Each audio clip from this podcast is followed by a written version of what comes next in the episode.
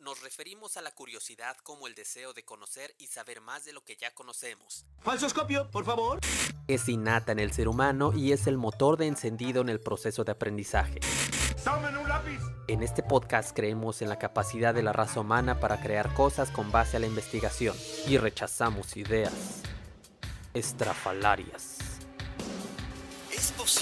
¿Es posible que los extraterrestres hayan llegado a vivir entremezclados con la población de China durante miles de años? En este mundo hay mucho que aprender y mucho por descubrir. ¿Cuál será el nuevo tema para hablar? Solo hay una manera de saberlo, hablando de todo para todos. Los experimentos deben efectuarse en su hogar, con un adulto supervisando y con todo tipo de precauciones posibles.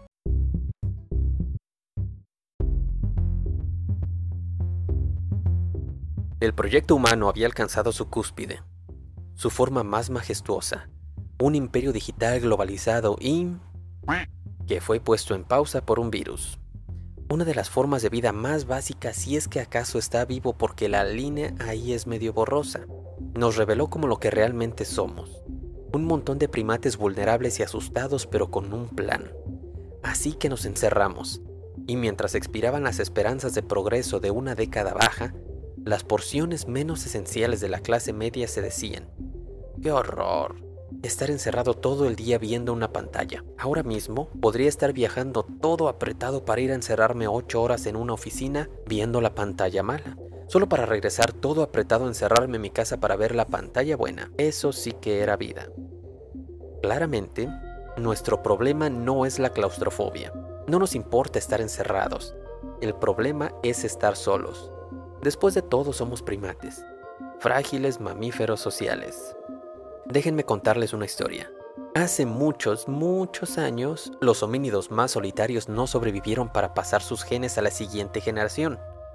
Pero en tribu, nuestros ancestros se reprodujeron y pasaron esta hambre social que los mantuvo vivos a la siguiente generación y a la siguiente y a la siguiente. Y millones de años más tarde no podemos evitar organizarnos en tribus. Pero esta soledad involuntaria se nos presenta como una excelente oportunidad, quizás la mejor que hayas tenido en toda tu vida, al menos la más importante, la oportunidad de descubrirte a ti mismo, porque seamos honestos, ¿qué tan seguido sientes que eres sincero con tu forma de ser? Con tu familia eres uno y en el trabajo eres otro. Tus amigos y tu pareja conocen caras completamente distintas de ti, pero todos ellos conocen tu parte externa Nadie se ha aventado un chapuzón al infinito universo interno que habitas todos los días y del que dejas salir solo las cosas que quieres mostrarle a la gente a tu alrededor. Tu conducta depende de la gente a tu alrededor, porque al frente de la cabeza tenemos estos displays emocionales para enviar y recibir una retroalimentación constante que moldea nuestras acciones y nuestras emociones. Y está padre, porque este proceso de vernos las caras y sentir cosas nos ahorra el esfuerzo espiritual de cómo ser y qué hacer, lo que está bien y lo que está mal. Y si hacemos algo que la gente a nuestro alrededor considera malo, nos harán sentir mal y lo dejaremos de hacer. Lo pasaremos a la parte trasera y oscura de nuestra psique, a lo que Carl Jung llamaba la sombra. Pero si hacemos algo bueno, la gente a nuestro alrededor nos hará sentir bien y lo seguiremos haciendo lo pasaremos a la parte frontal de nuestra psique, lo que Carl Jung llamaba la persona. Esta es la máscara que usamos para interactuar con otras personas, el compromiso entre tú y la sociedad, de cómo debe ser un humano. Pero la persona es solo una máscara, es solo una pequeña parte de tu psique. Tú, lo que se dice ser tú, eres mucho más. Distintos grupos sociales forman distintas personas con distintas sombras. Lo que es bueno para unos es malo para otros y viceversa. Dime con quién andas y te diré quién eres. Si de pronto notas que estás desarrollando una persona que no te gusta, lo ideal es cambiar de círculo social, rodearte de gente que te inspire, que se aproximen al ideal de ser humano en el que te gustaría convertirte. O sea, sí, eso sería lo ideal, pero ya en términos prácticos, ¿a cuánta gente así conoces? ¿A cuántos héroes eruditos, y aunque te sacaras la lotería social, aún si conocieras la suficiente gente inspiradora como para rodearte de ellos, aún tendrías el mismo problema. Te estarías convirtiendo en ellos, en alguien más. y ellos mismos viven bajo la misma presión de la sociedad que trata de hacerlos como todos los demás. En una sociedad es muy fácil escoger una de las personalidades que te ofrecen los patrones culturales en los que habitas, para convertirte en lo que esperan de ti. La discrepancia entre tú y el mundo desaparece, y con ella el miedo a la soledad y la impotencia. Tú puedes convertirte en un autómata, idéntico a miles de autómatas a tu alrededor, libre de cualquier ansiedad o incertidumbre, pero el precio a pagar es algo muy caro. A cambio, debes renunciar a ser quien eres. Como dijo Ralph Waldo Emerson, ser tú mismo en un mundo que trata de hacerte como los demás es el más grande logro. Por eso, necesitas estar solo, para averiguar quién eres. Necesitas soledad. Pero mm, no es tan fácil. Antes debes aprender a domarla. Lo primero que notarás en estos tiempos de solitaria incertidumbre, de caos individual, social, global, es mucha ansiedad. Y está bien, no luches contra ella. La gente mejor adaptada a esta sociedad la duerme con pastillas y otras sustancias. Pero ya se los he dicho, no es nada saludable estar adaptado a una sociedad enferma. La ansiedad es evidencia de que eres libre y estás vivo. Antes de que se me echen encima, eso sí, me disculpo porque yo sé que la ansiedad es un trastorno psicológico grave. Si tan solo supiéramos lo que se siente un ataque de pánico, estoy seguro de que también tomaríamos Xanax y otras alternativas. ¿Y saben algo? Llamen la protección animal porque hay muchos por ahí quemando gallos. Y está bien si lo necesitan porque la ansiedad les impide seguir con su vida, pues es su vida. Hagan lo que tengan que hacer. Solo quiero que sepan que los estimo como prójimo, no se emocionen y que tú no eres tu diagnóstico, tú no estás enfermo, solo eres más sensible que el resto a la realidad enloquecida que habitamos. George Eliot escribió que si pudiéramos ver y sentir claramente lo que implica la vida humana ordinaria, sería como escuchar al pasto crecer, oír el corazón de la ardilla y moriríamos del rugido que yace al otro lado del silencio. Visto así, los más rápidos entre nosotros andan por ahí bien protegidos con estupidez. La ansiedad como el miedo es una respuesta instintiva a las amenazas. Puedes dormirla, puedes callarla, pero al final, la amenaza sigue ahí. La diferencia entre el miedo y la ansiedad es que el miedo responde a una amenaza específica. Te obliga a correr o a pelear, pero la ansiedad responde a amenazas invisibles. Ataca desde todos lados, y si no hay con quién pelear o a dónde correr, te paraliza pero no puedes vivir paralizado por cada cosa mala que ocurre en la superficie de esta canica azul en la que habitamos. Para existir como un ser humano libre necesitamos aprender a distinguir entre las cosas que puedes controlar para arreglarlas y las que no para aceptarlas.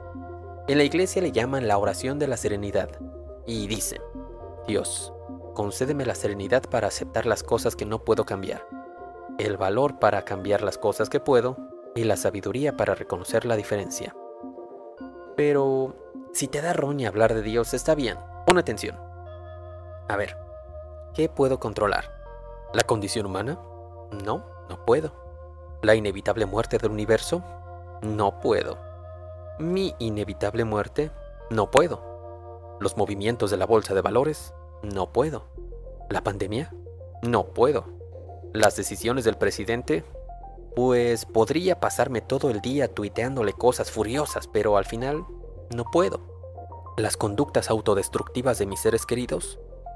Ojalá pudiera, pero la verdad es que no, no puedo. ¿Qué tal mi cuarto? Hace tres días que no lo arreglo y mira, este sí puedo. Mi alimentación, pues tengo dos manitas y comida en el refrigerador que dicen que sí puedo. ¿Qué hay de la preocupación constante por el diluvio de información terrible de cosas que no están bajo mi control? Mira, te voy a enseñar un truco. ¿Ya ves? Sí puedo. ¿Qué hay de mi estado de ánimo? Pues hace rato que tenía mi cuarto sucio y comía chatarra mientras leía las iracundas pendejadas de internet te habría dicho que no, la vida es basura y el mundo apesta. Pero mira, Luego de hacer todas estas cosas y hacer un poquito de actividad física, te puedo decir que sí puedo. Aprende a distinguir entre las cosas que puedes o que no puedes cambiar. Ojo, no te estoy diciendo que abandones el ideal de transformar la sociedad. Yo creo en ti. Creo que si pones atención, eres honesto y te haces cargo de ti mismo, un día te va a sobrar suficiente responsabilidad para hacerte cargo de tu familia. Y cuando domines esa área, quizá te sobre suficiente responsabilidad para hacerte cargo de tu comunidad. Y si ya dominas esa área, tal vez puedas hacerte cargo de tu país. Si tomas responsabilidad, pones atención, eres honesto y te haces cargo de ti mismo, un día el destino de la humanidad estará bajo tu control. Pero si no puedes hacerte cargo de ti mismo, pues no. Arregla tu cuarto y luego arreglas el mundo. Tú puedes, solo te hace falta una rutina. Aunque la palabra rutina suena como a cubículos pequeños y a monjas enojadas. Vamos a llamarlo ciclo. Necesitas un ciclo diario que cubra tus necesidades más básicas.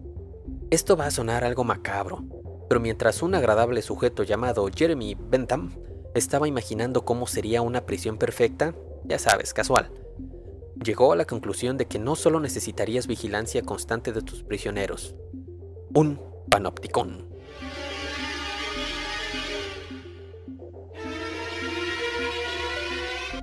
Además, necesitarías imponerles una rígida rutina donde cada segundo del día estuviera lleno de actividades.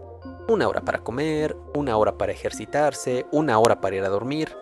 Necesitas mantenerlos ocupados. No les dejes ni un segundo de tiempo libre, porque el tiempo que pasan ocupados es tiempo que no están cometiendo delitos o planeando un escape. Luego, nuestro amigo Jeremías llegó a la conclusión de que estos principios de vigilancia y control pueden ser aplicados a escalas más grandes, ¿por qué detenerse en una cárcel? Puedes aplicarlo en escuelas, hospitales, empresas e incluso puedes tener un país panopticón. Sería terrible. ¿A poco no? Y mira, yo no soy un criminal. No necesito que nadie controle mi tiempo para evitar que cometa crímenes. Pero sí cometo otras actividades de las que no me siento tan orgulloso y que me gustaría reemplazar por actividades más productivas. Tú probablemente no seas un criminal, o eso espero. Pero sí tienes algo así como una rígida rutina determinada por tus relaciones y obligaciones con otra gente.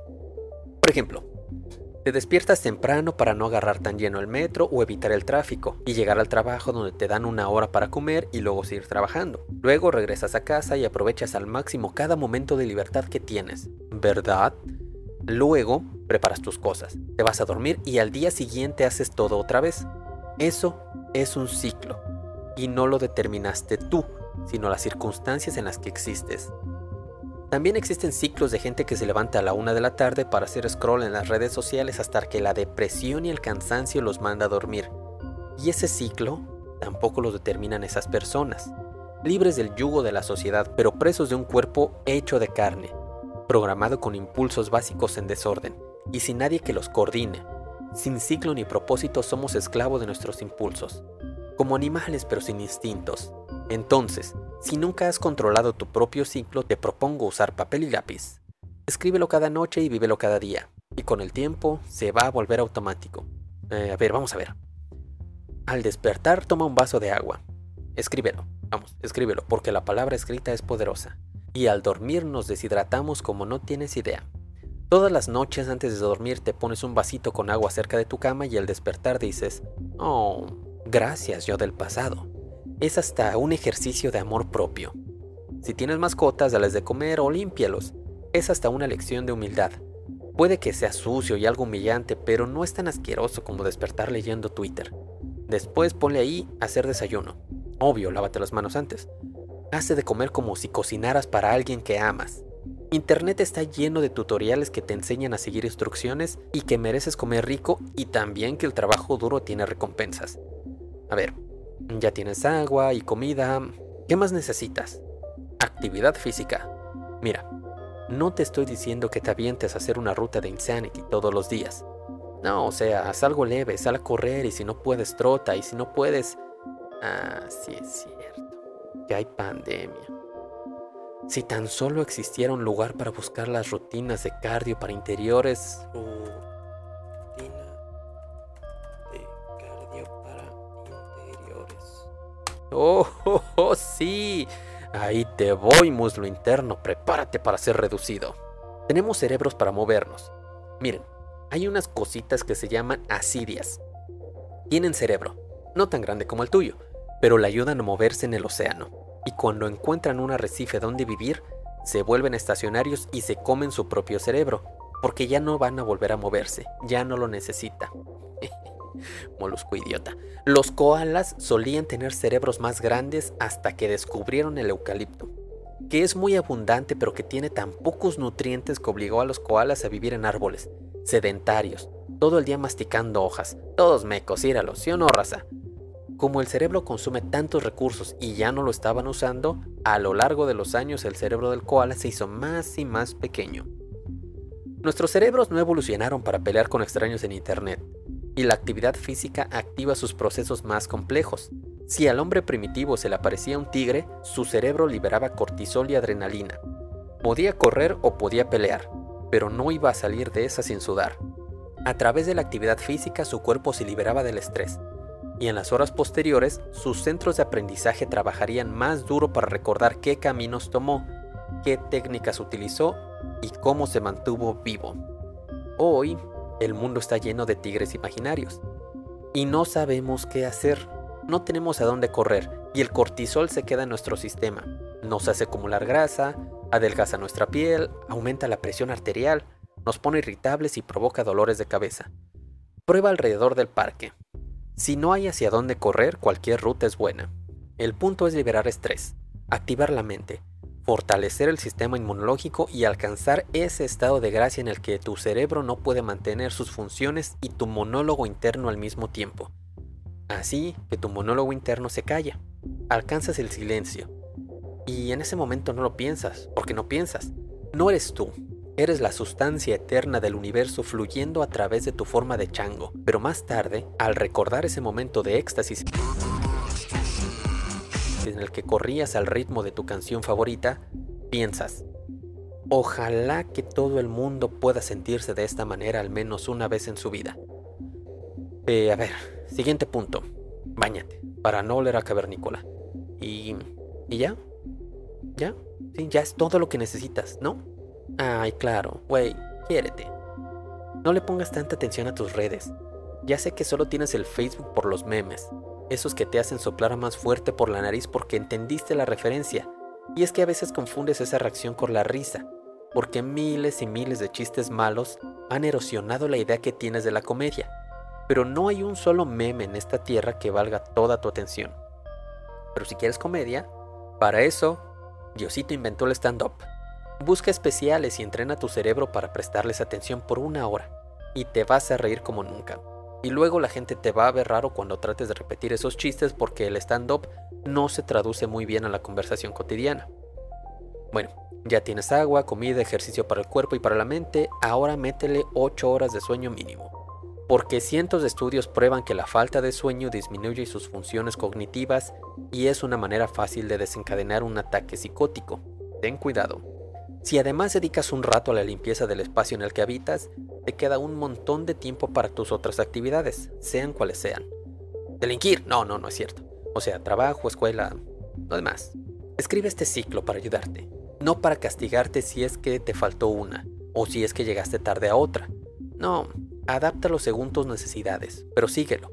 Si la ansiedad te paraliza y no sabes qué hacer, mira la lista, sigue el plan. Habrá días buenos y habrá días malos, pero tú confía en el proceso. Puedes decir, hoy no corrí tanto como debería. No te preocupes, confía en el proceso. Oye, mis órganos internos me odian porque me ganó la tentación y me comí un pollo Kentucky. Pues claro, eres un ser humano. Mañana será otro día, pero recuerda cómo te sientes ahora y confía en el proceso. Puedes decir, oye, es que la neta, la gente a lo largo de mi vida me ha dicho que soy un bueno para nada y la verdad es que no tengo muchas pruebas que indiquen lo contrario. No te preocupes, tú sigue, confía en el proceso. Yo creo en ti. Construir un ciclo toma días, a veces semanas. Somos lo que hacemos repetidamente. La excelencia no es un acto, es un hábito. Y como diría Aristóteles, o... ¿Sí? Aristóteles o fue Will Durant. Bueno, es que en internet también dice que fue John Quincy Adams. Bueno, el chiste es que alguien dijo, el punto de todo este ciclo, además de lidiar con la ansiedad, es ponerte en la mejor condición posible para evitar la libertad que existe entre el espacio vacío de tu agenda. Este es el espacio en el que nacen las leyendas. Este es el espacio en el que te puedes sentir orgulloso de ser humano. Y Beethoven dijo que el punto de estar vivo es acercarnos tanto como podamos a la divinidad y esparcir esta energía entre todos los seres humanos. Y sí, yo sé que la palabra divinidad les da roña a muchos, pero los grandes sabios de la humanidad no eran tontos que creían en señores gigantes de barba como en Los Simpson. Para ellos, lo divino era el patrón de comportamiento y estructuras que emergían de la interacción entre miles de individuos a lo largo de miles de años. Ser humano es un juego en equipo, porque a lo largo de miles de años, al acercarnos a la divinidad, solo hacemos nuestra parte individual en el proceso de la humanidad de encontrarse a sí misma. Si quieres averiguar quién eres, no lo vas a encontrar en una pantalla, mucho menos en la multitud. Como dijo Nietzsche. No, ya en serio. Un hombre corre hacia su vecino para encontrarse, el otro para perderse. Su mal amor propio hace de la soledad una prisión para todos. Pero la soledad no es algo que te ocurre, es algo que debes encontrar. Es un esfuerzo deliberado. Esa voz interior que buscas solo habla cuando estás en silencio, y ese silencio se encuentra en esas cosas que nos hacen humanos. En el arte, en la poesía, en la ciencia, en todas esas áreas de la expresión personal que requieren de práctica y disciplina, y que hacen de este mundo sombrío un lugar más tolerable porque ser humano implica dolor y pérdida y confusión y decadencia, y no hay una sola persona en el mundo que no esté sufriendo o dormida en este momento. La condición humana, me temo, es sufrimiento. Pero cuando practicas un arte o una técnica y empujas tus propios límites hasta encontrar un área entre lo nuevo y lo que dominas, cuando caminas ese delgado sendero entre el caos y el orden, es como si dejaras de ser tú es como si de pronto el significado se manifestara a través de tus acciones. Desde esa perspectiva la vida tiene sentido. Y como dijera Nietzsche, hay alturas del alma desde las que inclusive la tragedia deja de ser trágica. Y es en este camino entre el caos y el orden en el que surgen las obras, inventos y descubrimientos que hacen la vida más tolerable para el resto de la humanidad. Toda la música que escuchas, las obras maestras, la tecnología moderna y las curas de incontables enfermedades son obras de seres humanos formidables que hallaron su propósito del orden entre la línea del orden y el caos. Invirtieron toda su energía y el camino les reveló su lugar en el mundo. Porque no vivimos aislados, no, como dijera el bromas, vivimos en sociedad, y si nos aproximamos a la divinidad y nos encontramos a nosotros mismos, es para servir a la humanidad. Cualquier otra cosa son chaquetas mentales. La filosofía no existe para aburrir a gente en las fiestas, ni para escribir textos académicos para otros académicos que por fuera dicen, oh, claro, me encantó la deconstrucción de la dialéctica hegeliana de tu disertación. Pero por dentro dicen, chale, yo tampoco entendí nada. La filosofía es el arte de vivir bien, y hoy más que nunca el mundo necesita que dejes de ser todos los demás y te conviertas en ser quien eres. Y no por capricho, por supervivencia, para que nos ayudes a navegar por las aguas del caos. La sociedad que saldrá de todo este desmadre de la pandemia no será la misma que entró a él, y aquellos que tenían todo invertido en aquella obsoleta idea del mundo tratarán de conservarla, aun si choca con la realidad, aun si la contradice, aun si cuesta vidas. Una sociedad de automatas guiados por ciegos funciona cuando las condiciones del mundo son estables. Pero ¿qué crees? Las condiciones del mundo ya no son estables. Necesitamos individuos libres que inventen nuevas formas de ser humanos y estar vivos. Necesitamos individuos libres que nos ayuden a defender la dignidad humana. O como dijo Stefan Zweig, en estas épocas donde los valores más altos de la vida, nuestra paz, nuestra independencia, nuestros derechos básicos, todo lo que hace que nuestra existencia sea más pura, más bella, todo lo que la justifica, se sacrifican al demonio que habita en una docena de fanáticos e ideólogos, todos los problemas del hombre que teme por su propia humanidad se reduce a la misma pregunta. ¿Cómo permanecer libre? Líbrate del sistema, luego de la multitud y después de tus propios impulsos. Encuentra lo que amas y deja lo que te mate. Esa voz interior que buscas solo habla cuando estás en silencio. Camina por la línea entre el orden y el caos. Y aquí, amiguito y amiguita, es donde nos separamos. El resto del camino depende de ti mismo. Nadie más puede acompañarte, Nadie más puede vivir tu vida y nadie más puede decirte quién eres. Pon atención y di la verdad. No te preocupes. No sabemos lo suficiente para preocuparnos. Preocuparse es rezarle al diablo, es apostar en contra de uno mismo. Al destino se le enfrenta con valor y con esperanza. Y pues nada muchachos, Yo sé que parece que todo este desmadre del COVID ya pasó, pero no bajes la guardia. Nos vemos del otro lado de la soledad. A ver con qué mundo nos encontramos.